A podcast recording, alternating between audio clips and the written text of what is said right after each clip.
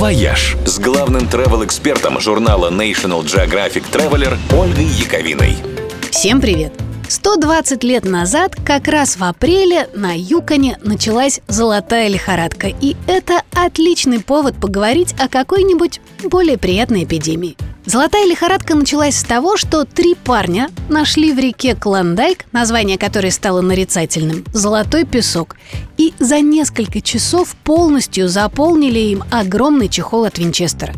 Когда об этом стало известно, на Аляску хлынули сотни тысяч авантюристов, мечтающих разбогатеть. Удалось это, правда, немногим. А знаете, кто заработал больше всех? не те, кто добывал золото, а те, кто продавал им лопаты.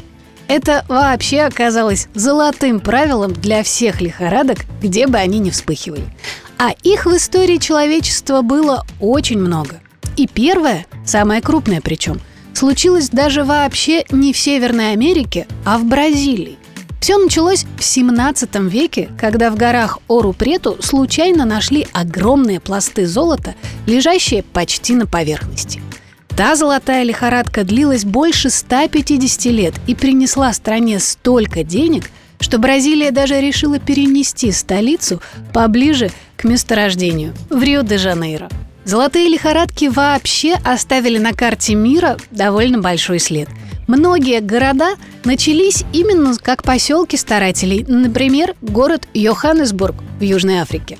Но есть и такие городки, которые после окончания золотой лихорадки, наоборот, опустели и превратились в призраки.